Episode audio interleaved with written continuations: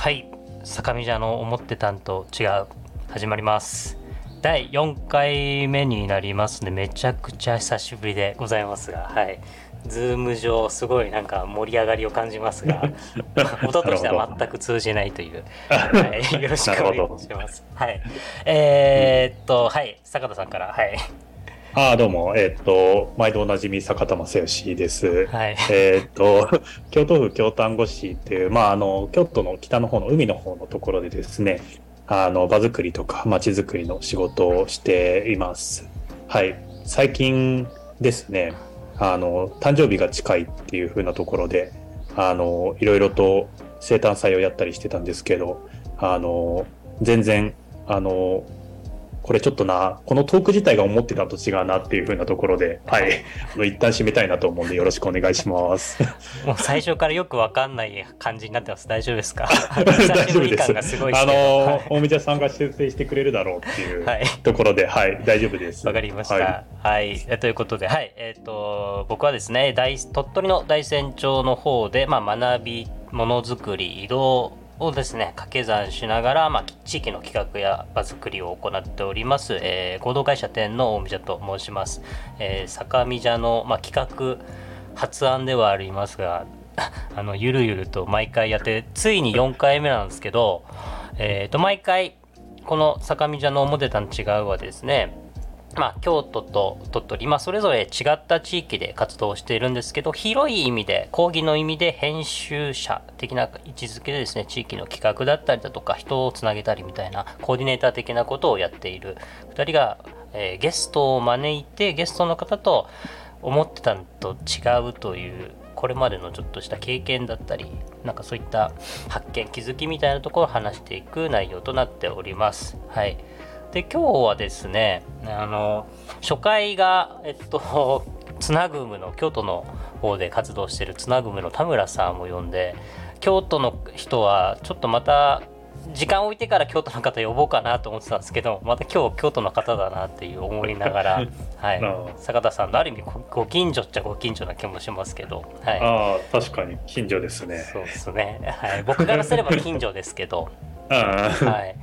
なので重野さんに来ていただきというような感じなんですけどなんかその距離距離感的なものとか今日あのこのある意味なんですかねブッキングにしたのはその坂田さんとその重野さんマー君のその距離感ってどんなもんなのかなみたいなのがすごく気になったのと、はい、あとまあ一応それぞれ僕も教育的なこと関わってるしうん、えー、重野君もまさに教育のところ関わってるしなんか、うん、坂田さんも一回あの高校の魅力かなんかのコーディネーターのその求人とかつなぐむに出したじゃないですか、だからなんかそういうあとルーツとかもねなんか、なんかつかず離れずでちょっとかなんか関わってるというか、なそういうのもあるので何かそういった学生に関わる話とかも少しできるのかなとか思いながら、はい、あとは個人的には単純にあのまあ、マー君自体はその僕の距離感的なものでいうと若者京都若者会議というものに参加したのが多分一番最初のあのもう何年前ですかね？78年前ぐらいですかね？もっと前か。それが一番最初でつながりができてでで Facebook でつながって情報は知ってるけどなかなかそんなにちゃんと話したことないみたいな 距離感だったので逆に言うとちょっとお近づきになりたいなブッキングでもあるというような感じです。なるほど。はい。そうなんですよ。坂田さん的には今日はどうどんな話できたらいいなとか何かありますか？あそうですね。でもあのまあ、高校の魅力化とかもそうだし、まあ、マイプロの話。で最近僕小中学校の教育とかもちょっとやり始めてたりとか、まあ、10年後ぐらいに大学作りたいなって思いもあったりするんで、まあ、なんかそういう教育的な話。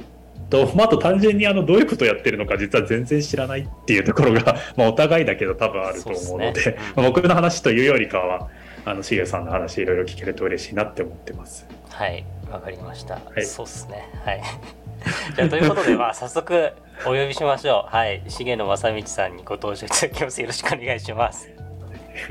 よろしくお願いします。よろしくお願いします。はい。もうすごい画面上めちゃくちゃあの収録自体はズームでやってるんですけど、あの画面上すごくリアクションをしてもらって、はい、ありがたいなと思いつつ盛り盛り上がってる感じがする。多分そういうノリではないんだろうなと思いながら。い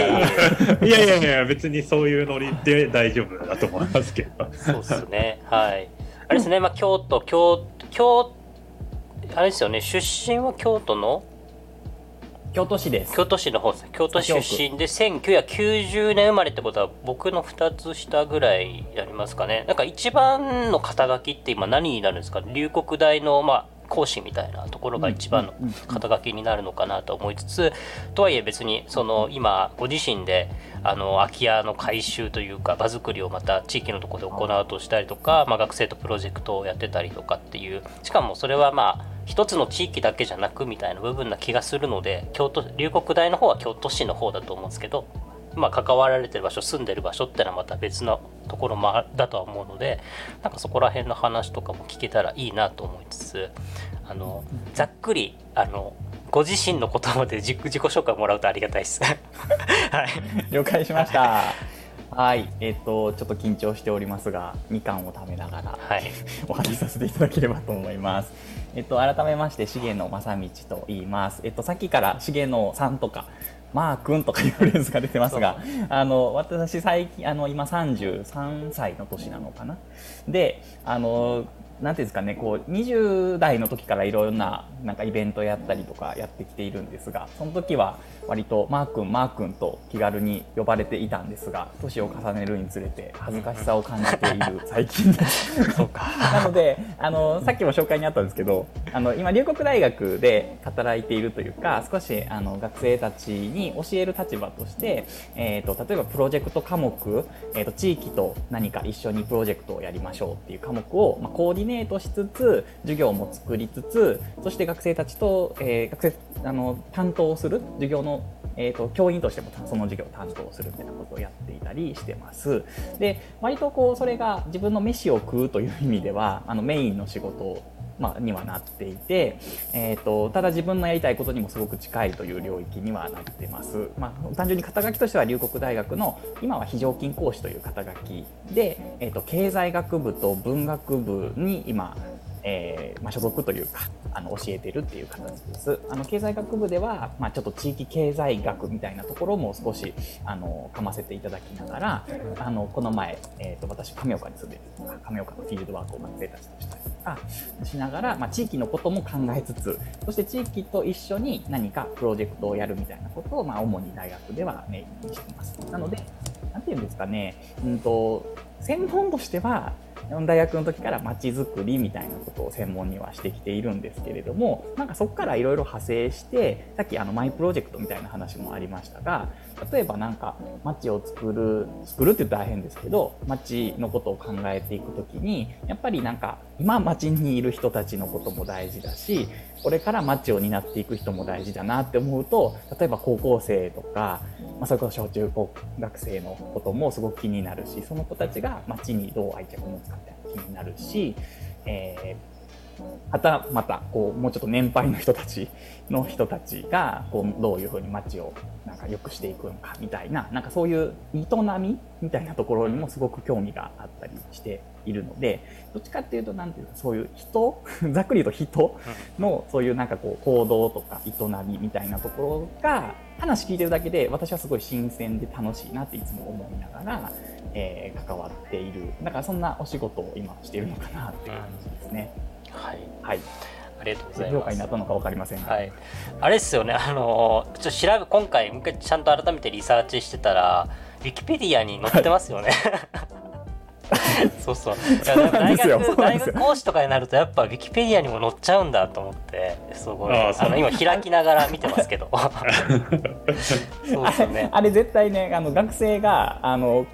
どっかでまとめられたんですよ勝手に。ああそういうことですね。はい、で検索したらあの私もあウィキペディア載ってるってなってなんか若干嬉しさ反面なんか怖さも感じたんです、なんかお父さんのことも書いてあったりそうですね。書かれてますね。既婚者だみたいなことも書いてあったりするので どこからそんな情報拾ってきたみたいなことが書かれてて、本当だ怖っと思いました。そうっすね。いや面白いっすね。なんとなく。確かに、はい。まあ僕、僕はちょっとあの1か月2か月前ぐらいにね1回ちょっとお話をたまたまちょっとズームでさせてもらったっていうのがあるので、ちょっとだけ下地があるという中でちょっとお話は聞けたんですけど坂田さん的には、はい、なんか今のでなんとなくイメージはついたって感じですかね？あ私は、はい、イメージはつきました。はい、話が終わる。まあそうですね。えっと、どうだろう。そうですね。なんか、あの、今話を聞いてて、なんかすごい学生の時からずっとそういうふうに、あの、やってきたのかなとか、あるいはそれをすごい、その興味軸がずっとぶれずに来てたのかなとか、なんか結構、あの1回目の田村さんとかいろんなゲストと結構人生の思ってたんと違うみたいな、うん、つまりなんかそういう風な切り口で実はこっちに興味があったんだみたいのに気づくタイミングがある人がいたりいなかったりしたので、うん、なんかそういうところがどういうあの、ね、形で今の仕事につながってったのかみたいなところはちょっと興味あるなと思ってストレートに来たのかなみたいなところとか興味あるなっていうふうな。そうっすねあの、うん、僕思ってるのは多分あれですよねあの若者会議とか京都若者会議を企画して動かし始めてたのってのはあれは大学卒業したちょっと後ぐらいですか？学生中の時から。えー、っと実はその辺が実はいろいろやらややこしくあややこしいですか。ややこしいことは全然まあそれこそ思ってたんと違うというか あそうマジですか。そこちょっと聞きたいですな。話せる範囲でいいので。はい。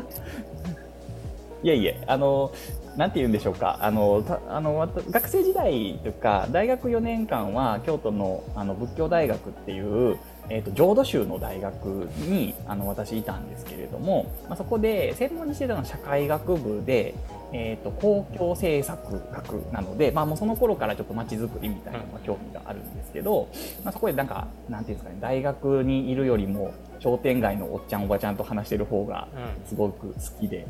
そしてなんかその辺のおっちゃんとおばちゃんの話したことをレポートに書いたら単位もらえたみたいな感じの学生やったんですけど、あの、すごい外に出るのがすごく好きだったっていうのて、例えばなんか社会科見学とかワクワクするじゃないですか。はいはい。あの、ちっちゃい頃の。あんな感じの延長で、なんかこう、学校にいるよりも外に出てる方が好きだったみたいなやつだったんですけど、で、えっと、4年生のになる前、大学3年生の終わり頃ですかね。あの、なので3月頃なんですけど、その時にちょうどあの3.11があったんですよね。うんうん、で、割とだからそこ、まあもうその時点でちょっと思ってたのと違うみたいなところもあるんですけど、やっぱり自分のこう、ターニングポイントというか、自分の人生がかなり振れ幅が広がったというか、あの、180度本当に変わったのかなっていうのはそのタイミングだったんですけど、まあなんか自分自身は何かできるだろうと思い被災地というところに行ったけれども何もできなかったみたいなこととか、うん、なんかやっぱあの時にこう見た記憶みたいなのがすごくこうなんか心揺さぶられたというか、まあ、ポジティブな面でもネガティブな面でもすごくこうあの衝撃があったっていう出来事で,、で割と何ですかねあのボランティアでバーッと行ったっていう感じではなくてあの1週間2週間ぐらいのタイミングで現地に行く機会があったので割とわやばーみたいなっていうかもうやばーとも言えないぐらいの状況のタイミングで行かせてもらったので、うん、それは自分なんか自分であの乗り込んだって感じなんですか？なんかそういうプログラムみたいのがあったってことなんですか？いや、えっとね、プログラムを作る前の先見体的な感じで行ったんですよ。まあ、要はその、えっとい、いつかは大学生たちもそこに行って、うん、なんかこう、夏休みぐらいに、まあ、ボランティアの活動できるようになるでしょうと。で、そのための、まあ、なんか下地を作っていくみたいなタイミングでもあったんですけど、えっと、まあ、きっかけとしては大学の先生が、あの避難所とかをどんどんこう立ち上げていく。はい、はい、で特にあの障害者の人たちがしあの避難してくる福祉避難所みたいなものを立ち上げるみたいなところにおられたので、まあ、そこにくっついていきました。というのが、うんうん、えー、まずまずのきっかけだったんですけどもうその時だからもう車にいろんなもん詰め込んでもう自活できる感じで行きましょうみたいなんですよね。はい、でえーと、でそれをやって、まあ、こう大学に戻りつつえーと、ちょっとずついろんな準備をしてなんか4回生の時は、まあ、就職活動もしてたんですけど何て言うんですかね、えーと、そういうなんて東北に行ったり行き来しながらそのプログラムの準備みたいなのをして、大学生たちを夏休みドドドって連れていくみたいな。そんなことを学生時代やってました。なのでなんかさっきのあの坂田さんの話でいくとあの学生時代どうやったのかなみたいな話でいくと、まあ、学生時代からなんかいろんな NPO とかまちづくりみたいなことはやってたんですけどなんかちょっと自分の中でなんてちょっと社会に貢献してるかなみたいななんかかそれがかっこいい自分みたいな感じで言ってたんですけどなんかその3.11がきっかけでやっぱりなんかいやそんなもんじゃないと。なんかこう本当に生きるとか死ぬとかいうぐらいのレベル感でその地域っていうもののつながりがあってなんかそれがそれこそが本当に大事なんだなっていうところをその東北であの考えたというか気づいたというか。で、えーと、そんなことしてたら、えーまあ、これこそ思ってたと違うですね、えーと、就職活動をやってないわけなので どないしようってなったわけです。ああなるほどはい。それが学生時代のです、私。もともとは普通に就活して、あの会社員になってっていうのが描いてた像だったってことですよね、じゃあ。そうですあのそれもありつつあとうちのおとんとかうちのじいちゃんとかが学校の先生やったんですよだからなんかそんな影響もあって教職は取ってたんですよあはいうん、で4回生の時も東北行ったりしつつも、まあ、教育実習は行って免許は取ろうかみたいな感じで行ったんですけど、うん、なんかそこでなんか中学校行ったんですけど職員室の空気感がすごくなんか嫌やったみたいな、うん、しんどかったみたいなこともあってあなんかこう自分が小中高生の時に思ってた小学あの教職員室と変わらへんな今もって思いながら、わここでも働きたくないなって思ったり、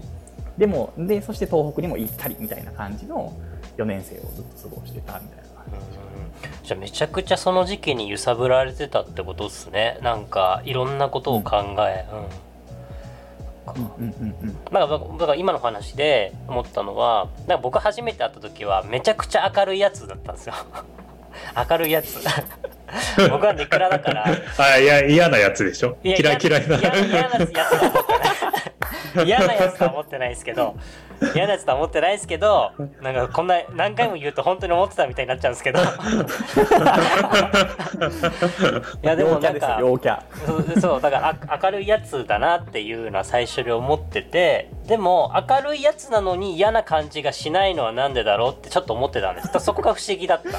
僕大体明るいやつは本当にあの坂田さんが言うように基本は嫌いだから。ななんだろうこの明るいのになんかその嫌な感じさせないこの空気感っていうのを思っててでもなんかそこのバックグラウンドにだからそういう3.11とかがあったっていうのは今日初めて聞いてちょっとなんか納得しちゃったみたいな部分が少しあれあるんですけど。そうっすね。はい。なるほど。で就職はしなくてっていう感じあそうですそうですあの就職をしなくてというかもう全然なんなんていうんですかね就職もいろいろ考えてて一応リクルートスーツ着ていろいろやってたんですけどなんか身に身が入らないみたいなところもあって、まあ、ずるずると行きつつあやべえなみたいな社会的所属がなくなるぞとか思いながら。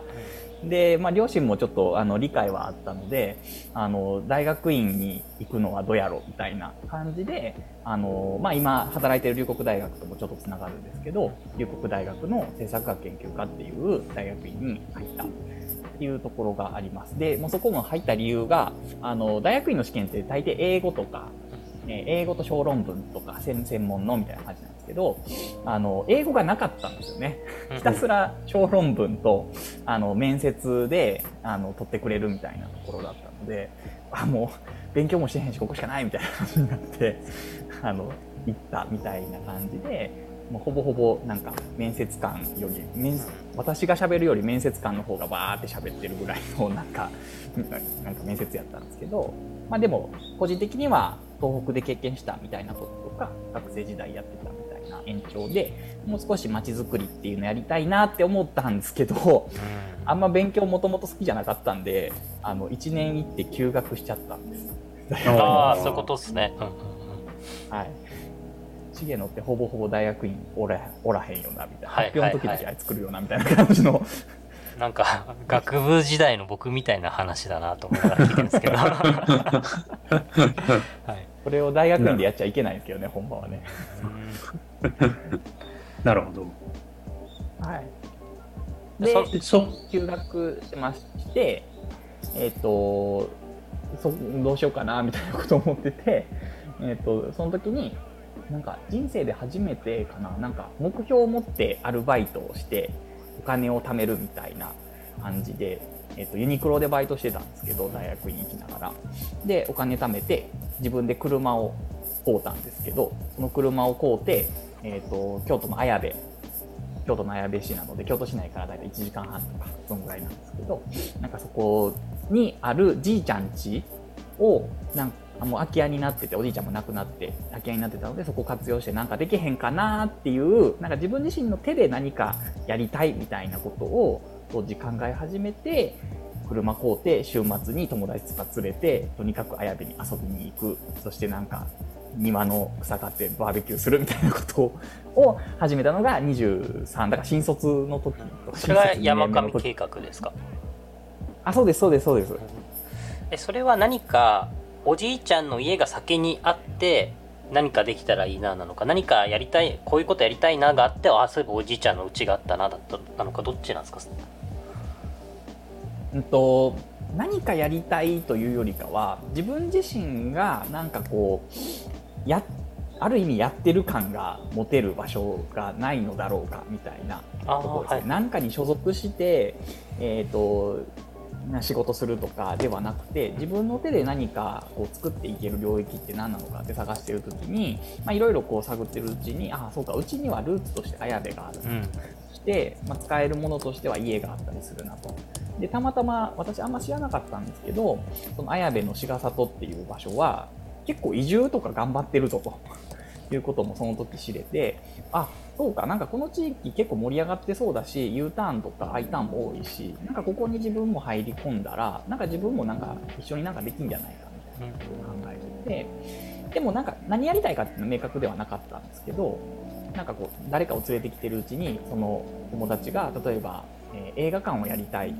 いう学生がいたりとか、えー、ブックカフェやってみたいっていう学生がいたりとかして、えーと、じゃあうちの場所でちょっとやってみようかみたいなのを一緒に企画してたんで、うん、もうその時からだから今のやってる仕事に通ずることをやってたんですね。そこら辺のコーディネートみたいな場所はあるからっていうの確かにそうですね。うん、えー、面白いですね確かに。そその山上計画の流れの中で若者会議的な話に発展していくってことですかじゃあ。ああいやまだまだまだまだちょっとまだありますよ。まだだいぶある。まだあります。よ今日はあれかもしれないね。若者会議で終わるかもしれないね。この今の今のこの流れでいくと若者会議のところに行ってはい終わりっていう。でもそういう流れかもしれない。そこは、まあ、あんまり知らなかった部分なんで面白いですね。うんうんうんうんはい、あのありがとうございます。えっとですね、その続きみたいなところ、いや、ほんま話したら、なんかいつまでも喋れるなとか思いながらなんですけど、うんと、なんですかね、まあ、そんなこんなで、なんか、綾部にあるじいちゃん家で何かやるみたいな、で、コーディネートするみたいなこともやってて、あ、それは楽しいなと思いつつなんですけど、なんかこう、その時って、あの、地方創生とかめっちゃ言われてた時代で、国からジャブジャブお金が降りてくるタイミングだったので、でなんかそんなことやってたらやっぱりなんかちょっと地方でやってたら目立つやないですか。こうなんか若い人が。23歳の人がなんかやってるみたいな。でそれこそその行政の人とかとつながる機会があってなんかじゃあイベント頼めませんかとかなんかそうえっ、ー、となんかプログラムそれこそ若い人連れてくるプログラムのコーディネートできませんかみたいな話があったのであなんかもしかしたらこれってそういう仕事になるんかもしれへんなとか思いながらいてたんですけどでその時にあの田中優也という、はいはい、もう、うん、なんていうんですかねむちゃくちゃなおっちゃんに出会いまして お兄ちゃんに出会いまして。で一言言われたのがまあまあなんかツイッターとかで私発信してたのであのゆうやさんもよくツイッター見てらっしゃるのであのなんか社長やらへんかって言われたんですよね。あの人ツイッターに徘徊してますもんね常にね。今も変わらずですよ。ツイッターツイッターに深夜早朝関わらず多分。ずっとずっと見てる。ねツイッターを。ツイッターでナンパするっていうことをやってる人なんで。スマホ見てるときはツイッターでナンパしてるそう そうか。そうなんですあそこで社長やらへんかと。はい。はい。でその社長っていうのがなんていうんですかあのえっ、ー、とまあ、今つなぐむの田中裕也さんが、まあ、別でこうやられてた活動というかそもそもこう自分が、えー、と商店街活性化っていうのを裕也田中裕也さんがやられててでそこの場所を活用して学生たちを集めて商店街のお祭りとかを企画してたその延長で、えーと京都市の行政とお仕事をする機会ができてきたじゃあ会社にしましょうかって言ってあの田中裕也さんたちが、まあ、作った会社があったんですね。で、えっとまあ、そこもどっちかというとそういう行政の仕事を受ける受け皿として、えー、会社を作りましたみたいな感じだったんですけど、まあ、ゆくゆくはなんか誰か一人がそこを任せて、えーと、会社としてなんか街づくりやってる会社みたいな感じで独り立ちしたらいいなみたいな思いを田中屋さんがおっしゃったりとかあの田中さんだけじゃなくてもう一人あの今も京都市議会議員の方がいらっしゃるんですけど、まあ、その方と一緒に共同でやってらっしゃったので、まあ、そういう話を受けて、まあ、ぜひやってみないかという話が来たので、まあ、どっちかというと雇われ社長という形ではあるんですけれども なんかざっくり言うと会社には100万円ぐらいの現金ストックがありますと。で社員はいませんと。るずっとやってきてる仕事はありませんと、うん、じゃあこの会社の枠組みを使ってあなたはなんあなたなんかできませんかみたいな感じの振りだったんですよ。意外とハードモードだけどねその振りは。結構あの普通に聞いたらハードモードなんで。なんかね粘土の塊ポンって渡された感じですね。現生渡されて会社はあるので何かやってくださいみたいなそれ会社なくて現生渡された方がまだいい。それで自由にやってくれて自営業でだんだん会社になっていくなっていいけど会社あって現生あって給料ないけど頑張りましょうっていうのは結構、そうなんですこれだってね、経験がないとね、なかなか自分の人件費と事業費みたいなところバランスもすごい考えちゃう。その中でどうやったのかがすごい気になりますけど、はい、いやめっちゃ悩んで、えっと、結構人生で一番悩んだタイミングかもしれないと思ったんですけど 6か月ぐらい、まあ、田中康さんと仲良かったのでなんかこうビール飲むたびに「社長やらんか?」って言われるわけですよ。で「いやいや」って言い続けた6か月やったんですけど、まあ、最終はまあまあやりますという選択を取ったんですけどまあなんて言うんですかね。あのそれこそ自分は雇われたこともないし、えーと、自分で会社運営したこともないのでなんか仕組み自体も全然わかんないしっていうのが前提で稼げるかどうかもわかんないみたいな中でただでも面白いなと思ったのはなんていうんですかね、まあ、20その当時4とか5とかでなんかそうやってなんか託してくれる人っているんやなって思ったのと託したいなと思ってくれた人がいたんやなっていうこととあと何かできるのかもしれないこの流れに乗るとって思ったなんか根拠なき自信みたいなところがあってちょっと割とハードモードやなと思いつつもやり始めてみた。でそれこそ地方創生の流れがあったのでじゃあちょっと予算つけるのでこういう仕事をお任せできませんかみたいなことを、まあ、1年目からいろんな相談を受けることができたので割とこう仕事のまず間口がバーンと広がったのかなっていうのはありました。ただそれこそ会社には100万円しかストックないので、なんかもう自分の給料そこから切り崩すしかないじゃないですか。あの、キャッシュが入ってくる時間も遅いから。なので、あの、バイトはもう知ってなくて、なんかいろいろ移動費とか交通費とかはもちろん会社の経費で落ちるので、言っても100万円からどんどん切り崩されていくので、なんとかもうインとキャッシュ、インとアウトをもうずっとヒヤヒヤしながらやった1年間 っていう感じでした。もうやれることやるとか、チラシ自分で作りますとか、なんかイベントを受けて自分でチラシ作ってコーディネートもすればチラシも作れば報告書も作りますみたいな感じで全部自前でやったりしてましたそんな1年目でしたね。めちゃくちゃでも経験値はめちゃくちゃなんかメタルスライムいっぱい倒してたみたいな1年じゃないですか？そういう意味では。確かに。そうそうかもしれないです。あの賃借対照表とかもねあのちゃんと財務諸表とかも見れるようになったので なんかあ会社ってこうなのかって思ったのが1年目でしたね。そうそうなんです、はい、だそれが2015年にだから就任してるって書いてますもんね。ウィキペディアを見ると。ウィキペディアでそうです。はい。その通りです。で2年目とかになると割とちょっとキャッシュも少しストックができたりとかあとある程度の事業規模感のあるお仕事も行政から委託が降ってきたりしたのでじゃあちょっとこう、えーと、メンバー増やしましょうかみたいな形で、えーと、2人かな。えーとまあ、一応常勤っぽい感じであの週3かな。週3と常勤を2名雇ったみたいな感じですね。で、まあ、ちょっとこっち会社らしくなったのが2年目みたいな感じでお仕事をしだして、まあ、その時にこうなんか亀岡の商店街活性化とか、えー、いろんなことをやってたんですけれども、はい、なんか結構その文脈であのなんていうんですかね。京都若者会議さっきご紹介いただいたけどあのやっぱりなんか自分の強みとしてはなんかまたその当時今もそうかもわかんないですけど若いみたいなのが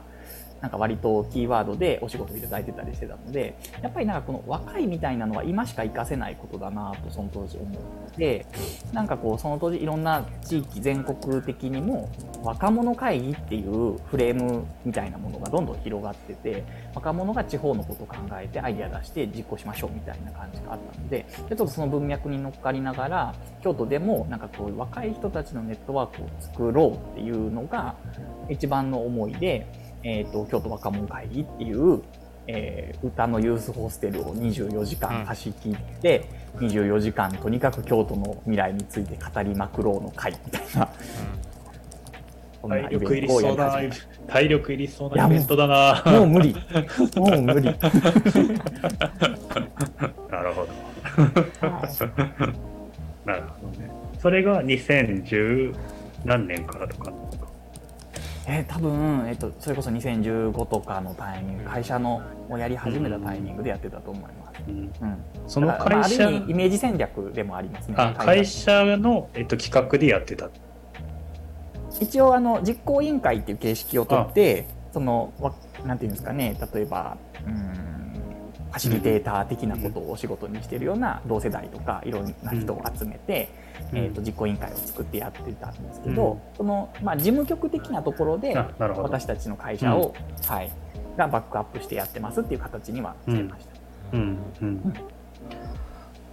僕はやっぱそこの若者会議で出会った、えっと、はるくんだとかファシリテーショングラフィックやってたはるくんだとか、その時多分グラデザインなのかな？高田さんだとかはうちの会社でもお仕事一緒にしたり今今でもしてるので結構やっぱああいうつながりっていうのが今生きてるし僕はやっぱ京都にすごく生かされてるというかあれいい意味で取り囲まれながら今自分がここにいるなっていうことを感じるのであいい場だったなっていうすごく偉そうなことを言うとなんかそんな感覚がめちゃくちゃあるんですけどね。ありがとうございます。はい、という思い出があるので。今でもそういう話そうなんです、うん、思い出もあるからよく聞きたかったっていうのがあるんですけど、はい、なるほど。これはなコロナの時もやなどういう感じで1年に1回やってるみたいな感じの2回か3回ぐらいでしたっけ？若者会議自体、3年やったんですよ。あはいはい、うん、で1年目はなんか40人ぐらいで、まあ、プレ開催みたいな感じでやったんですけどで2年目、まあ、私たちの目標私たちっていうかあのやっぱ野望としてはその100なんか200人ぐらい泊まれるユースホステルなんですけどそこを貸し切るっていうことが目的やったんですよ 結構。うんうん、で、まあ、要は貸し切る2年目みたいな感じで割と150人とか150人かなぐらいがぎゅうぎゅうに集まってやってたので、まあ、今のコロナとかやったら無理やなとか思うんですけどまだかなりの熱量が高めでやってたっていう感じですね。うん、うん、ね。なんか京都のそのソーシャルセクターってなんか2010年代半ばぐらいになんかいろいろいろんなつながり方あったなみたいなところは今ぼんやりと思い出してきて2010年代のなんかあのツイッターとかフェイスブックもそうかなツイッターとかのなんかつながりでよくわかんないけどつながったら面白そうみたいな風潮の中でなんか京都になんか5年ぐらい熱が集まってた時期がなんかあったなみたいな今ちょっと思い出しましたけどね。なるほど。なんかその流れのなんか中ののかその流れが作られてってる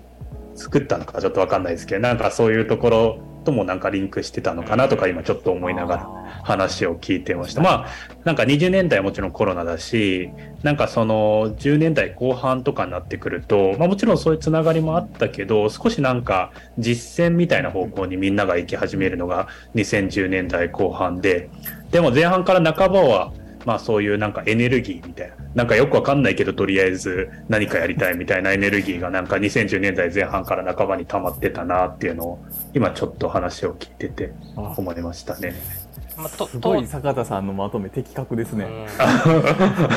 ん、なんか言葉に言語化できなかったですけど僕も一応移住テーマにライティングとかしてた時期だったのでなんかそこら辺はすごくやっぱ感じててなんかちょうど今とやっぱ全然フェーズが移住のフェーズが変わったなと思うのはやっぱある程度そこら辺で横でつながってた地域ローカルというローカルでつながってた人たちがボンボン移住するタイミングでもあった気がしてて。でそのタイミングでまず情報を集めるんだったら京都に行けみたいな感じが結構僕の中であってそこにやっぱ地域のプレイヤーが特に西の人も九州の人も結構集まってた印象だったんです東北の人とか東京に集まってる印象だったんですけどだからやっぱそこら辺の集まる場所としてのなんかポテンシャルもめちゃくちゃあった時期だったし僕はだからだだったからこそ多分京都に結構通ってたのもあったなっていうのなんか今ふと思い出しましたね。なんかね、東京のプレイヤーも2009、10、11、12、13くらいかな。あの、僕の周りは結構京都に行ってて、うん、で、京都で東京の人と出会うみたいな感じの、なんか風潮も結構あったりとかして、だから東京と京都を結構行き来してる人がいたっていうのが周りにいたかな、当時。東京の人で京都のプロジェクトに関わりたがってた人がいっぱいいたっていうのも正しい表現かもしれないですね。なるほど。なんかそそういうのをちょっと今ふと話を聞いた時に思い起こされてきました。面白いですね。確かにね今でさえ関係人口とかねいうフレーズだとは思うんですけどなんかそんな話よりも前みたいな話ですよね。うん、うん、っていうのはまああったかな。えでそれで3年間を、まあ、やりながらあの今その、まあ、講師というか大学っていうところからい。ろんなものに関わってると思うんですけれども、はい、なんか人生の選択として、なんかそういう方向かなみたいになってたのかなんかどういう経緯なんですか？そのねいろいろつながりを作ったりとか、ね。うん、なんかそういう流れがあったと思うんですけど。そうですね。いや僕はだからそのマー君って言われるのが恥ずかしくなったっていうタイミングがすごく大事かなと思ってて。なるほど。分かんないです、はい。ありがとうございます。えっ、ー、と、まあでも3年社長をやりましたというのは自分にとってすごく大きい経験でしたと。で、あの、かつ、ネットワークがすごく広がった若者会議とかやりながら、あの、で、あの、でも、果たして自分はこのままなんか、ある意味こう、ネットワーカーとか、なんかこう、コーディネーター的に、なんかこう、つながりを広げる人なのかとか、なんか。上には上がいるからね。田中優也さん。まあ、自分でやり続けたいか。ある意味、生涯。そうですね。まあ、それまた別問題でいろいろ今発言あったんですけど、あの、まあそうですよ、まあ、だからできることとやりたいことっていうところの整理ですよね。そうです、そうです。で、まあ、一定ね、さっきのあの実践にみたいな話だと思うんですけど、割と自分自身もなんかやっぱ実践にみたいなところもやっていきたいなって思うところもあって、で、それ一番思うきっかけが、多分皆さんあんまりこうなんか私の仕事の中で、あのあんま発信してないところでも実はあるんですけど、あの、それこそさっきのおじいちゃんちが、っていう話あったじゃないですか。京都の綾部の志賀里っていうところで。で会社の中で、えっと、受けた仕事の中でその綾部の志賀里のまちづくりやる事業みたいなのを任せられたんですよ。でそれ結構私の中でかなり重要ポイントで、まあ、要は国の施策として、えっと、地方にそういうなんていうんですかね、まあ、村単位ですよね。旧小学校区に、えー、なんか拠点みたいなものを作ると。で、そこにいろんな機能を集約させた、まあ、コンパクトシティみたいなものを構想すると。で、その仕組みとか、ハードも含めてソフトも含めて作っていきましょうみたいな。で、そんなお仕事を、えっ、ー、と、自分の関わってる村というか、ルーツのある村が、その補助金取ってやりますみたいな。で、それのコンサルティングやりませんかって村の人から言われたんですよね。でその仕事が結構私のなんかこうそれこそ実践へみたいなところでのあの一つのあの入り口だったなと思っていて。でえっとなんていうんですかね、あの、それこそ、京都若者会議でつながった、その石橋春君とかもそうなんですけど、うん、あの、グラフィックデコーディングとかっていうのも、その当時あんまりこう、街づくり界隈で、そんなになんか入れてるところってなかったんですけど、あの、そういうのをもう村にガンガン入れていきながら、若い人たちと村の人たちの対話をしていきながら、なんか孫と話してるみたいって言いながら、地域の将来語ってるみたいな、なんかそんなワークショップを実は、京都若者会議とかやる裏というか、そんなのを会社で実はやってた。でえっと、面白いなとか思いながら、やっぱりなんか自分は村づくりとか、なんかそういうところにも関わっていきたい。それで持続可能な村ってなんだろうみたいな考えたいっていうところがあったんだろうなと思ってるんですけど。うん、で、あの、綾部の市役所の職員さんとかと、やっぱいろいろ関わりながら仕事進めてる中で、会社やの3年目になるんですけど、会社社長の3年目えーと、1年目はがむしゃらにやって2年目社員ができてで3年目にあの京都の綾部市役所にも1年いたんですよ私。食卓の職員で、うん、集落支援員の仕事なんですけど、うん。うん、あはい、で、はい、あの綾部のいわゆる限界集落と言われる、まあ、水源の里と呼んでますがそこにあのもう人口4人高齢化率100%みたいなところの村の将来を考えるワークショップを企画したりとかやってたんですけど、実はそんなことを1年間や挟んでるっていう期間があって、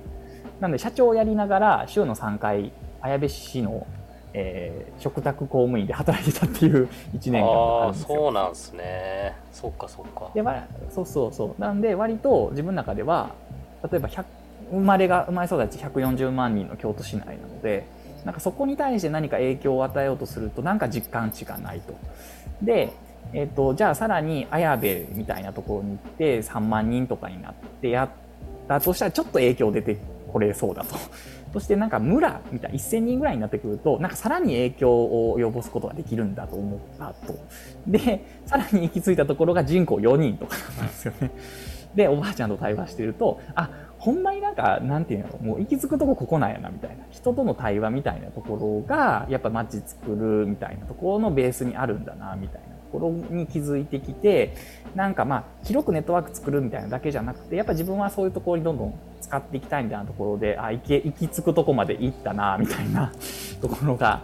あの、27とか8のタイミングであったんですけど、はい、でそのぐらいであのちょっと妻と結今の妻と結婚するみたいなタイミングがあってあの妻は長野県の小布施町でフリーペーパーを作っている、はい、グラフィックデザイナーなんですが、えー、たまたま京都に来てて、えー、仕事でチラシとか発注しててでそこで出会って、えー、結婚しちゃってで京都に住み始めちゃったっていう感じなんですけど。で奥さんは長野と、えー、京都の2拠点。私は京都と綾部の2拠点って感じで 動いてる中で、まあでも、綾部にずっと居続けるんじゃなくて、ちょっとこう行き来をするような働き方とか、で、いろいろ今までのことを考えてると、やりたいことはもしかしたら、なんか、学生とか若い人たちとなんかこう地域に入っていく。これ、あの大学時代もちょっと憧れてた働き方ではあったんですけど、ゼミの先生がそういうことをやられてたので、なんか学生たちと地域入って、なんか地域のことを一緒に考えて解決していくみたいな面白さやなと思って。でそれができるとこってどこやろうって考えた時にあ大学かもしれないって思って。で、まあ、ちょちょうどたまたまその入大で、まあ、求人というか人探しをされておられるっていうタイミングとも出会ってじゃ龍谷大学でお世話になりますみたいな感じで行ったっていうのが5年前ですね。なるほど、はい、つながったようやくまだまだ全然45分なんで全然フルフルじゃないです大丈夫です。45分間でつながりました面白い、ね、今日ねまあ一つ、うん、あの大宮の目的は達成されたんで。そうですね。いや なんかその僕もえっと23年前ぐらいまで集落支援業務を1年半ぐらいやってたので大山町のその食卓で、やったからやっぱなんかこの業務をやるかどうかで結構変わること変わらないことってあるなって思ったんですよ。すごく狭い範囲で地域おこし協力隊よりもよりなんか解像度の高いところで地域を見るというか,、そこの人と関わるみたいな。それは僕やってよかったなっていうのと、まあ、坂田さんが昔おっしゃられた坂田さんはもともと柳川の地域おこし協力隊やられたじゃないですか。2年間多分、ね、はい、やられたと思いますけどあそこでなんか行政系の事務処理とか苦手だけど、まあ、なんとなくできるようになったって話言ったじゃないですか。うんうん、で僕もやっぱ1年半ぐらいやると行政言語が分かってきたし行政のこの文章の読み取り方と、読み取った後にあでもこれってここの部分クリアしてればまあできますよねみたいな解釈というか表現の仕方がなんかできるようになったので集落支援業務のおかげでで中の人とも一応企画課所属だったので企画課の人ともなんか仲良くなったみたいなのがあってそれが今僕の場合行政のお仕事を、まあ、受けさせてもらうって流れにつながってるのでめちゃくちゃいい修行期間だったなっていうのをなんかお話聞いてて思ったって感じですね。そっか。でもなんかそのやっぱ自分の手で何かを作るみたいなところが僕はすごくなんですかね面白いなと思って。それって小さい頃からあった感覚なのかなんか所属しないというかそれって何なんだろうなって思ったんですけどどこから来てるんですかねそのそういうのって。あのうんそうですね。私あの多分ちっちゃい頃からあのレゴあるじゃないレゴブロック。はい。であれっていろんなシリーズがあるじゃないですか。お城シリーズとか。なんか「スター・ウォーズ」シリーズとか。あれのシティ街シリーズがすごく好きでした。ですごい遡っちゃったんですけどあのなんか要は自分でなんかブロック積み上げてなんかこうそこに人が暮らしてるみたいな感じの街をまあ、今で言うとマインクラフトみたいな感じだと思うんですけど、うんなんかそんなんをやってたなって記憶とあともう一つあの割と遡ると大事やなって思ったのがあのプレステであのシムシティゲーム、はいうん、市長になって街作るゲームですから これもまた。めちゃくちゃ流行ったやつだ。税金上げたら暴動が起こるやつですけどエイリアンが攻めてきて街崩したりとか。あれもなんか好きやったんですよ。だからそういうシミュレーションゲーム系を一人で黙々とやるみたいな。の好きやったよね、あのもちろんパワープロとかも好きだったんですけど、スマブラとかも。でもなんか気づいたら一人で黙々とそういうことやってるみたいな自分がちっちゃい頃からデコブロックもそうだしなんか例えばプラレールとかトミカとかなんかその働く車とかあるじゃないですか。すね、やっぱああいうのもまあなんかね子供たちが一般的に憧れるけれどもなんかどっちかというと勇者とかよりかはそういうなんか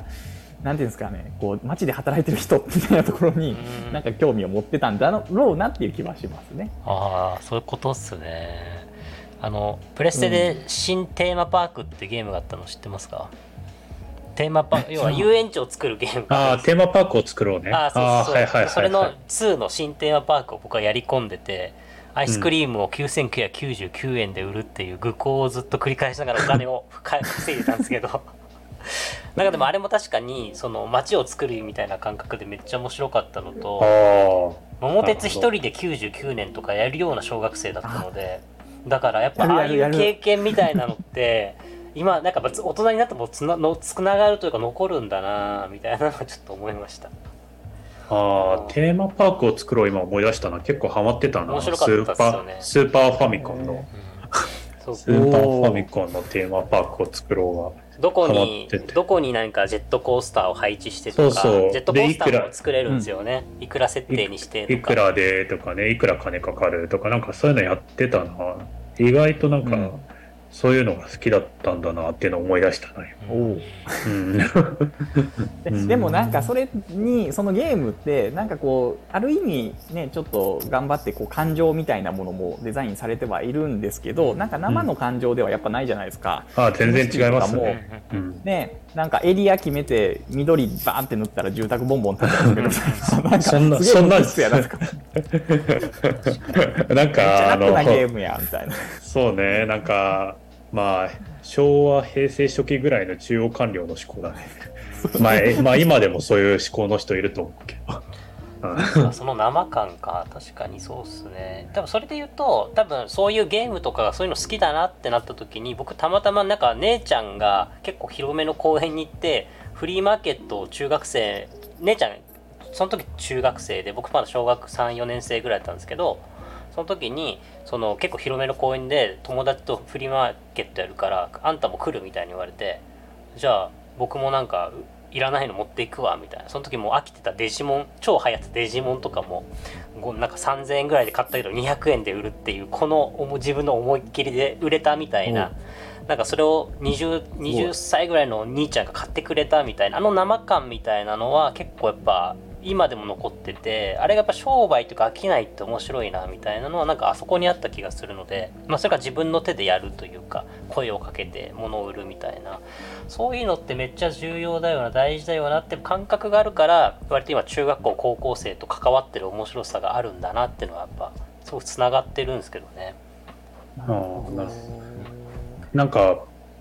今小学生向けと中学生向けに自分でお店作って物作って売るってプログラムやり始めてて、うん、で今回は5組かな。で小1小2と小6の子と小1小2は親も入ったりしたかな。っていうのでで当日200人ぐらい人来てでまあお年玉ぐらいはお金稼げたと思うんだけれども、うん、でなんか自分でまあそれは一種お店作るっていうのはまあ表現かなとは思っててで、まあ別に結果、まあ飽きないするっていうのもそうだし、何かを表現して評価さ、なんかいいって思ってもらえるっていう、なんかそういうところは結構大事かなと思ってて、まあこれから15年ぐらいそのプログラムずっとやっていくつもりなんだけれども、なんかそういう風なところとかで、なんか自分なりに何か形作るみたいなところがもっと増えたらいいなみたいのはやり始めてはいるから、なんかそういうのもあるのかなとか思いながら今話聞いてたかな。ちゃ面白そう。うん。結構面白い。ああね、今度、あの、2年後ぐらいには一応、あの、えっと、なんだっけ、あの、ミミニバイエルンだっけ。なんかさ、1週間子供たちだけで街を作るみたいな。で、そこに大人は全員いなくて、自治の街を自分たちでどんどん作っていくみたいな。まあ、街つくのなんか、あの、リアルバージョンみたいな。もうそれ30年ぐらいバイエルンで多分やってると思うんだけど、あ、ミュンヘンか、ミニミュンヘンか。で、まあ、それは、再来年はもう見にメンバーで行くのは決めてて、ちょっと来年はちょっともう少しそのプログラムを広げて、まあ、500人から7、800人ぐらい、まあ、1000人ぐらい行ったらいけ、まあ、来る人で、なんか20、中国組か20組ぐらいにして、で、それ街全体に再来年は広げていこうかなって思ってて、うん、っていう風なのもやってるんだけど、まあなんかそういうのとか考えると、まあ、街づくりって結局15年とか20年のスパンだから、から10年後ぐらいに大学作った方がいいかなって思ってきて。っていうのもあって最初のそのなんか大学作ろうかなみたいな、まあ、軽いノリなんだけど。まあそういうのもちょっと思ったりとかもしたって感じかな。まあ、だから時間はかかることっすよね、うん、学生と関わるっていうのは。なんかそこら辺はどうどうですか？なんか さっきも冒頭でちょっとなんかその学生の話 学生とのコミュニケーションの話をちらっとそのしてたんですけどその坂田さんが来る前にねちょっとアイドリングタイムでしてたんですけどまあ多分高校生と関わることと大学生と関わることで僕は今高校生と大学生とまた小学生にも関わってるんですけど、まあ、それぞれやっぱコミュニケーションの仕方が違うなっていうのがある中でなんか、まあ、でも時間かかることだからなんかやっぱ長い目で見るっていうなんかそこの視点は自分ではすごく意識してて今なんかめちゃくちゃなんか言いたいこととか言っちゃってそれで来なくなったらもうつながりが消えて結局長い目で一緒に関わっていけないよなっていうのが寂しいのでなんかそこら辺のコミュニケーションとかどういうこと気に気をつけてんだろうなって単純に知りたいですね。うん、うん、いやなんかできてるのかどうかよく分かんないっていうところが あの今日のねあのこのこの収録始まる前の前段の話であったんですけど。はい、いやでもあの大学生って面白いなというかあのなんか自分よりも下の世代とコミュニケーションを取るとすごくなんか、まあ、常になんかもう新しい発見的なことはめちゃくちゃあるなと思いながら、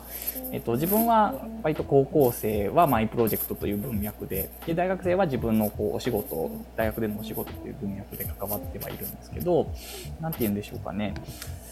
うんと大学生割となんですかもうある程度こう、まあ、人格もそうですけど何ですかねいろいろ出来上がってしまってんなみたいなところがあってでも割と僕自身は4年間でいろんな出会いがあったりしてこうすごい振れ幅が広がったというかあの変化があったなと思うので、まあ、それでも人格あったとしてもなんか変わるんだろうなと思いつつなんかこうなんかもっとこういう風にしたらええかもねみたいな感じで こういろいろ対話しながらコミュニケーション取るんですけど、まあ、それがうまくいかないっていうことがあるよねっていう話ではあるんですけどなんかそんな真面目にやったってあかんやないかみたいなことを学生から言われてジーンみたいな真面目にやった方がなんかバカを見るんじゃないかみたいなこととかこの前言われたんですけどそんなことないよもっと社会を信じようよとか思ったんですけど仲間を信じようよとか思ったんですけど。はい。まあ、でもなんかそういうことがたまにあったりするんですけど、まあ、それでもやっぱりなんか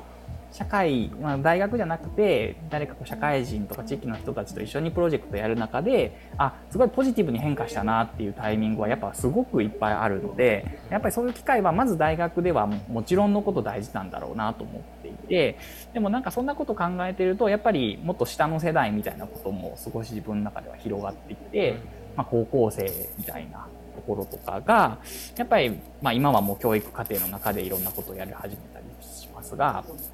うんと、街に関わるコミュニケーションを地域の人たちと取っていくみたいなことは、やっぱ当たり前にそれは大事だよなと。自分自身あんまり高校生の時そんななかったから、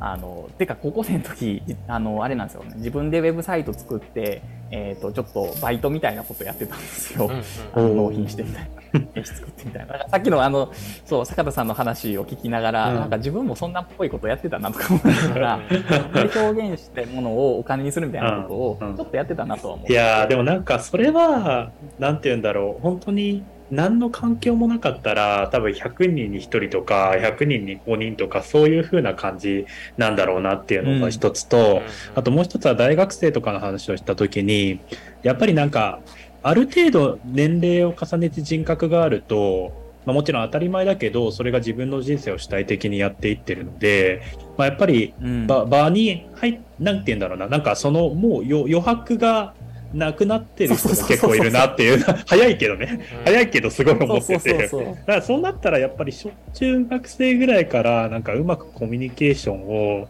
まあ高校もそうね。高校もまあ多分まだ余白は。でも高校生忙しいから、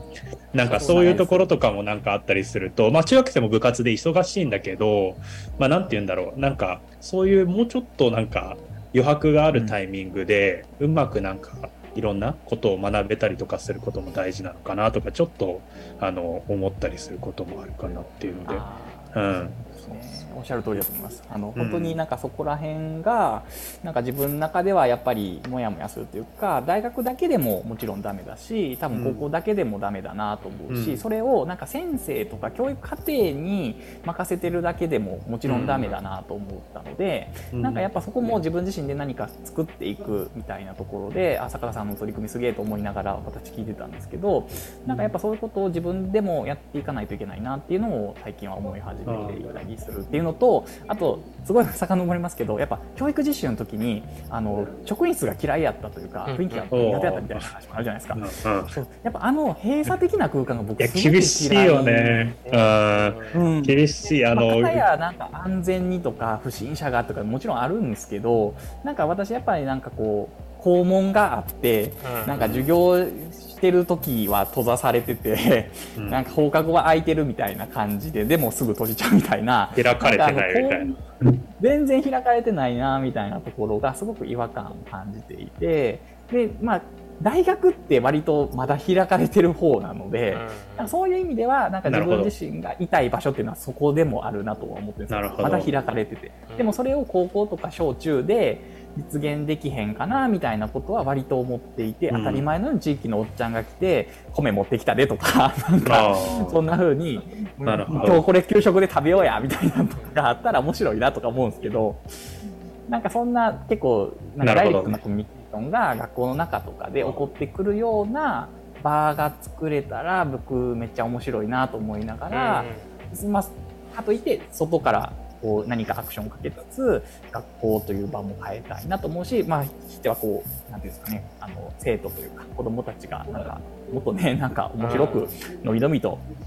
なんか勉強できる環境あったら楽しいのになっていうのが今。そそれってなんか普通にその心がけの問題で市町村レベルで別に条例も何も変えずしかも文科省レベルでも何にもやらなくてもそういうその教育委員長とか市長とかそういうふうな人であれば変わっていくのかな？どうなんですか？なんか制度上の課題もあるの？そこに対して。なんかあのコミュニティというかそこを広げていく？どうなんですかね？多分あの両面あるんじゃないかなとは思いますね。うん、あの、うん、多分一方であの子どもたちを守らないといけないみたいな側面がやっぱりある中で今の社会で何が起こるか分かんないみたいな、うん、とあとその開かれた教育課程であったりとか学校を開いていこうみたいなそのなんかこれって結構なんか矛盾というかを相反するなんか部分だなと思ってて子どもたち守る視点となんかこう開いていこうっていう視点が結構これ制度面もそうだしなんかビジョンとしてもなんかこうちょっとなんかどっちも今狭間にあるなっていう感じは思ってるんですけど、せめぎ合ってなんかやってる感じしますよね。で、だから中途半端になって、より硬くなるみたいな 感じ。そうそうそう、結果、結果ガチガチになるみたいな。結果が、結果セグメント化してガチガチになるみたたいな。あれ全然みたいな。安全、安全な、めちゃめちゃ、めちゃめちゃ安全なこの部分でなんか培養されていくみたいな。ここ安全ですから、ここの部分だけは安全にあなたたちいていいですよみたいな。なんか、純粋培養されていくみたいな感じになりそうです。そうです。余白ない。なんかさっきのあの、マイプロとか、うん、あの別にマイプロのことを悪く言うわけではないんですけど、うん、あれあの NPO として語り場というところが運営をしてるんですけど、ね、やっぱ私が関わり始めたのが2016とか7ぐらいなんですけど、それともう今のレギュレーションというか、まあ、全国にいろいろ展開されてるので、一応こう全国的なレギュレーションみたいなものがあったりするんですよ。例えば高校生とコミュニケーションをどういうふうにあなるほど。なるほど。あるんですよ。でもうやっぱりどんどんどんどん厳格化されてきて、やっぱ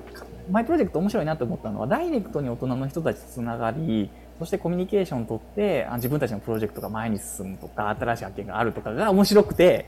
でなんか終わった後も社会人とつながってますみたいな感じなんですけど、まあ、基本的にはもうそんなこともできなくなってきてるんですよね。なるほどなんか、まあ、個別の LINE 交換はダメですみたいな。多分いろんな流れとあの関係性があって学校とか行政とか公共と。でそうなっていったみたいな。僕なんか語り場のただ大学生と高校生が語ろうみたいな。中学生と大学生かな。みたいのを東京でなんか初期でやってる時期があって。でそれが多分2000、はい、えっと8年とか9年ぐらいに行ってて。でその時のなんかあの、ルールなんてグダグダでしたけどね。なんか、何にも、何にも覚えてない。なんか、ただ、あの、語ってくださいみたいな。あ、ただ語るんだ、みたいな。で、別に連絡先みたいなのを絶対交換しないといけませんとか言われてないし、なんか、うん、とりあえず、なんか刺激をくださいみたいな 感じで、当日なんか、その場に集めされてみんなそれぞれの思いを語るみたいな。まあ、あれはあれでなんか、面白かったなとか思いながらの記憶はあるんですけど、うん、なんかそのプロジェクトのためだけの関係性みたいななんかプロフレみたいなわかんないです。プロジェクトフレンドみたいななんかそこだけの関係性で なんかやらされるのってプロジェクトフレンド。よくないなって結構思っててなんか、うん、だから実際はなんかもうちょっとしょうもない話もできる余白がないと実は僕ダメだと思ってるんですよ。その高校生とか中学生学生も含めて。なんかそれが LINE 交換に結構僕は大事だなと思ってるんですけどなんかそれがダメだったら結構きついなと思いましたし、まあ、実際語り場文脈で鳥取でも活動してる子がいるんですけど今高校に23校ぐらいそのプロジェクト作りで入ってるっていうんですけど企画の部分しか関わっていけないらしいんですよ。ほんとスポットで。で学校側も基本的にはそういうことをまあやりプログラムとしてやりたいから入っていくんだけど先生たちができないからそこに業務委託 NPO に業務委託してやっててでも委託されても企画を立ち上げるとこまでしか関われないから実際伴走ができないからこれってやってる意味あんのかなみたいな。で学校としてはやってますってポーズを取るだけの会になってるみたいな。なんかそこってなんか良くない流れだなってちょっと思いながら聞いてて。ちょっとね、なんか掘り起こしていくと、どんどんいろんなことが出てきそうな感じがして、ね、あの、違う話にもなっていきそうな気がするから。そうです。だから、そういう活動というか、が全国的に広がっていくと、あれをやりたいなんだけど、やりたいの実装の仕方が中途半端になるケースって結構あるじゃないですか。なんかもうそれがもったいないなって常々思ってて、なんかそれをね、やっぱ、あの、変にインストールしてる地域だと、困るですよね。僕大自然は結構そういう中途半端にインストールしている事業が多いから、僕の感覚だと。そこをどう塗り替えていくかみたいな。で塗り替え、ね、塗り替えていったと思ったらその塗り替えてなんかシステムよくしたものを他の事業者がやるみたいななんかもうそういう悔しい話とかも結構あったりするので。なんかそのまあ言い方あれだけど良くも悪くも全部今の話って東京発のことだなって思ってて、うん、まあ、つまり東京発でどっかでまあフィールドを持ってて、でそこがうまくいったから横転しましょうみたいな。だから基本的には中央集権的な話をずっとしてるなって思っててもうちょっとローカル発で実践したものを、まあ、ちゃんとその他のローカルの人と一緒になんか決闘していきながら分散型でやっていくみたいな仕組みってまだあんまりないなって思ってるんですよ。基本的に中央分なんか分散型の仕組み作ってるのも東京というか中央からやってるコミュニティナースとかは割と島根初だから、うん、それで今広がり見せてるから、うん、そういう分流れだけで言うとそうなんじゃないですかね。まあ、だからなんか、いやまあそれが別に全部が全部ってわけではないと思うんだけどやっぱり東京のその大きな力でかつそこにお金と人の力も働きながらやっていくとなんかやりたい搾取というかあのなんかやりたいって言ってんだけどその解像度が上がらぬうちにどんどんやっていくことによってなんか焼き畑化していくみたいな感じが、まあ、あるのかなっていうのはこういうローカルにいて感じることは結構。あとやりたがりの人がローカルにいるとそれでやって形にならなくて終わっていくっていうのは結構あるかもしれないです、うん、まあちょっとこういうことを言い始めると いろんな人のあれになっていっちゃうか。ら、ね、もうこういう話だとねまたちょっとあのなんかポジティブな話をした方がいいと思って。そうですね。まあ、新しい概念が来た時の、その扱い方みたいなところとか、ね、そうそうそう、自分たちの中でうまくインストールしてね、手段として活用できるだけのそういうそのなんか受け入れ側の力があるかとかもあるだろうし、うん、っていうのもあるかもですね。すね。はい、なんかえっとまあ、そろそろかな時間的にはそろそろかなと思う中で、うん、えっとまあその重野さんにはですね、まあ、重野さんとあやってって言いますけど あのまあなんかその、まあ、若者会議までの話というかもう学生の頃からの話をしてもらってなんで今これ今自分がこれをやってるのかっていうのがなんかすごくストーリーとして聞けたのが良かったなと思いつつでそれは僕今の話めちゃくちゃいいなと思ったのは最近のその移住のフェーズの話でいうと地域おこし協力隊が新卒で隊員になるって流れめちゃくちゃでき出てきてると思ってて。で卒業して社会人を経験してないんだけど地域の中で活動するって時にすごく右も左も分からずになんかすごく困った。どうやってお金稼いでいけばいいんだろうっていうのがめちゃくちゃいると思うんですよ。で僕も今地域おこし協力隊のコーディネートの伴走の事業というか関わらせてもらってるのでまさに今大学院生というか大学卒業したての子が地域で活動してたりとか隣の町もそういう子がいてなんか今の話ってめちゃくちゃその子たちに響くんだろうなって思いながら聞いてたというのが自分の中の感想ですかね。はいなのでなんかちょっとそこら辺のなんだろうななんかまあ若い若い20代に関関しての20代卒大学卒業した後ぐらいの子たちになんかメッセージ的なのちょっと欲しいなぐらい思ってたぐらいですね でもそのさっきの話で、ね、そうそう思ったんですよ。そのなんだろうなえー、っと大学生はすごく開かれたようで開かれてないって場所本当僕多いと思ってて。なんか、うんうん、うちの大学とかも大学としては開いてる大外国語大学だからめちゃくちゃグローバルじゃんみたいな感じを出しつつ、うん、他の大学との交流はないし OBOG とのつながりもないしめちゃくちゃ閉鎖的な田舎にキャンパスあるしみたいな。そういう大学でつながりがなくて。で今僕はその外大に通ってそこのゼミの子たちを地域に引っ張ってこれないかなってつながりを作れるために作りたいなと思ってやってるんですけどやっぱなんかそういうことを求めてる子もいるはずなのにそもそもその選択肢がないみたいな。だから選択肢を作るってこととかき混ぜてあげるみたいなことがめっちゃ重要だなと思ったのとやっぱりある程度大学生になると大人になろうとするじゃないですか。大人になろうが頭を固くするみたいなところの狭間にいて結構その大学生と新社会人ぐらいまで僕はめっちゃ硬いと思っててでそこがまた20代後半になってくるとほぐれるから僕は一番今20代後半をその地域の関わる人たちとしてアプローチすることは結構多いんですけど荒さ手前というか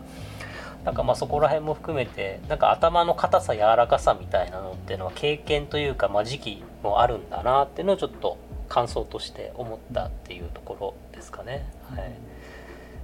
じゃあ坂田さんちょっと今日どうだったかって感想をもらって最後 重野さんに感想をもらいつつメッセージもらって終わり締めましょうか。はい、なるほどね、はい、そこで時間を稼いで、そうですね。はい、そうですね。まあ今日はありがとうございます。めちゃくちゃ面白かった。はい、うん、なんか京都のなんか10年ぐらい前のあの流れみたいなものが少し垣間見えてああそんなこともあったなとか思いながらあのいい振り返りになったなっていう風なところとあとなんか実践するみたいなところがなんかすごい大事だなって最近思っていてなんかやっぱり実践するからこそあの抽象的なことも話せるしあのそれを具体的にどういうふうにしていけるかっていう絵も描けるしっていうところがなんかやっぱり大学で教えてる人とかなんかいろいろ学生と関わってる人ももっとなんかより文系系の人であればそういう実践をベースにしながらなんか形にしていける人が近くにいるとなんか全然学生の解像度とか変わってくるんだろうなっていうのはまあ思った。でそこをなんか読み取れる人ってやっぱり自分が実践してて自分でもがき苦しむ人が一番寄り添えるんじゃないかなっていうふうに思ったりとかもしたので、まあ、これからもあの引き続きいろいろね何か あの単語でも一緒にできたらいいかなっていうふうに思いながら、はい、締めたいと思います。ありがとうございました。はい、ありがとうございます。はい、ゲスト重野さんいかがでしたか？今日 ありがとうございましたいや楽しい時間というかあの私ばっかり喋るというかそう私がばっかり喋っていいんやなとか思いながら過ごしてたんですがえっとそうだなあの最近私ここ数年あの大学で実はキャリアの授業を持つ機会が増えてきていてですね特に1年生とか2年生の大学生に対して働くってなんだろうねみたいなことを一緒に考えたりしてるんですよね。でその中で、まあ、もうさっき大学の話をするとなんか大学側は割とこう自分たちが学んでる学問と社会がどうないつながってんねんみたいなでその今学んでることが社会にこうつながるから今頑張るだよみたいなことをなんかこう言いたがってはるなっていうところは最近感じているんですけど。でもなんかそんなキャリアなんてって言ったらあれなんですけど、なんか割とダイナミックに変化していくしなんかこうそんななんか大学がこの学問こうつながるからこうだよって言われたとしてもなんかそんなんってなんかすごくもう自分の中の一要素に過ぎないんじゃないかなと思ったりはしているんですよね。そんなやつが大学で教えてるんですけど。でもなんかこうちょうど先日かな学生たちから相談ゲスト講師が来て相談をに来た学生がいたんですけどなんかもうすごいモヤモヤしますととにかく。でこの1年なんか大学生1年生でやってきたけどなんかあんまりまだ実感値がつかめてないというかぼんやり将来には不安はあってみたいな。でもどうしたらいいかわからないんですみたいな。で、まあ、とりあえずみんなはバイトしてるからバイトしたりとか勉強してるんですけどみたいなことをよく相談を受けるんですけどなんかその時になんか私はなんかこう旅に出たらねとか なんか地域出たらいいよみたいなこととか言うんですけどなんかその選択をこうなんか提供できる例えばなんか場所であったりとかプラットフォームとかって、まあ、案外もしかしたらないんかもしれへんなとかあのなんかおてつ旅とかいうサービスとかいろいろありますけどなんかそういうのをなんか私は言えるんですけどなんかそれ知ってる大学の先生ってそんなに多くないんじゃないかなとか思ったりしてて。となるとなんかね大半の学生に対してんこう提供できるこうキャリアの選択肢とかって割とやっぱり狭いんじゃないかなとか思ったりしてきてるんだよね。うんうん、なるほどってなるとやっぱなんかもうやっぱりそういうその大学の学びをどう生かすかみたいな視点になっちゃうんだなと思ってその今の大学のキャリア教育みたいなところに少し疑問は感じつつもなんか自分にできることはやっていこうと思いながら過ごしていたりもします。であの一つすごい最後になんかめっちゃ重たい話なんですけどあのつい先日私のあの卒業生があの大学に来て1年目で教えた子が実は社会人1年目で自殺しちゃったんですよね。うん、でそれそれがすごい自分にとってはすごく悔しいというかもうなんか心苦しいというかもう何もできなかったみたいな感覚があってまああの公務員というか国家公務員で勤めてて、えーと、ちょっといろいろしんどくなって、えーと、自死を選んでしまったっていう形なんですけどなんかそういうのを見てるとなんかやっぱその働くってなんだろうとかなんかこう働きたいみたいなこととか意欲はやっぱみんなあるんだなと思いつつなんかそこへこうつまずいた時の、まあ、メンタル面も含めてなんかやっぱりこう何て言うんだろうななんかこうくじけずに なんかこう立ち直っていくみたいななんかそこの力みたいなのはすごく大事なんだなと思って、まあ、それが大学生に限らず多分小中高もそうだしなんか言葉としてはやっぱりメンタル大事だよとか 柔軟性大事だよとかあると思うんですけどなんか割と最近こう実感を持ってやっぱそこいや死んじゃダメだよってか思いながら死にたい気持ちわかるけどなんかでもそれでもやっぱ楽しいことあるよねみたいなこととかはちょっと学生たちにはやっぱどんどん伝えていきたいなっていうのが最近思うことでなんか割と地域やっぱ楽しいじゃないですか。なんか大変なこともあるけどなんかいろんな人との出会いがやっぱ楽しいし新しいことがどんどん生まれてくることも楽しいしだからなんかそういう働き方とかある意味こう硬い仕事の逃げ道かもしれないけれども なんかそういう自由に働ける環境みたいなのが、まあ、地方なのか分かりませんが地域っていうところにはあるのかなみたいなところもなんか伝えていきたいなっていうのは最近思うことですね。ごめんなさいなんかちょっと重い話というかなんかメッセージみたいな感じではないんですけど、うん、なんか最近そんなことも思いながら今日は楽しい時間を過ごさせていただきました。はい、うん、ありがとうございます。多分あの全体的に多分プロジェクトマネジメントを学ぶみたいのが多分なんかなんとなく共通するのかなと思っててこの3人が結局関わってることって、うん、でプロジェクトマネジメントってなんか横文字だと超難しいんですけどなんか多分何か立ち上げて作ったり育ててなんかその最後までその自分の手で作り切るみたいななんかそこら辺ってすごくサバイバル力だなと思っててで自分で自分を喜ばせるものが作れるってめちゃくちゃいいなって思うんですよ。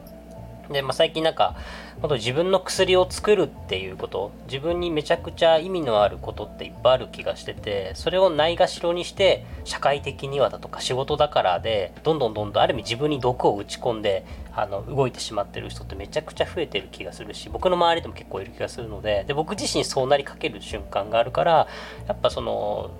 どういうふうに自分の薬を作れるのか。でその薬を作るための時間だったり働き方を確保するためにどの地域があるのかって、まあ、相性でしかないと思うんですけどその相性でいうと選択肢は本当日本国内。まあ、世界も含めるとめちゃくちゃあるわけだから今いる場所だけじゃないよっていうのは本当思いますしまあなんかそこの部分が伝えられるロールモデルとして僕らはそれぞれある意味その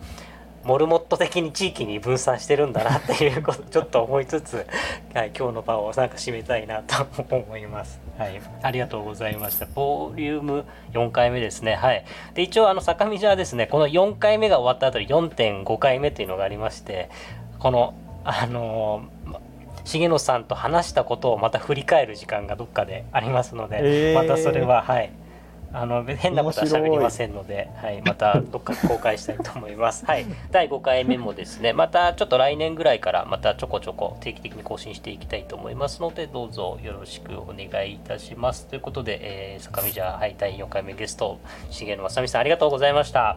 りがとうございました。よろしくお願いします。ではでは以上。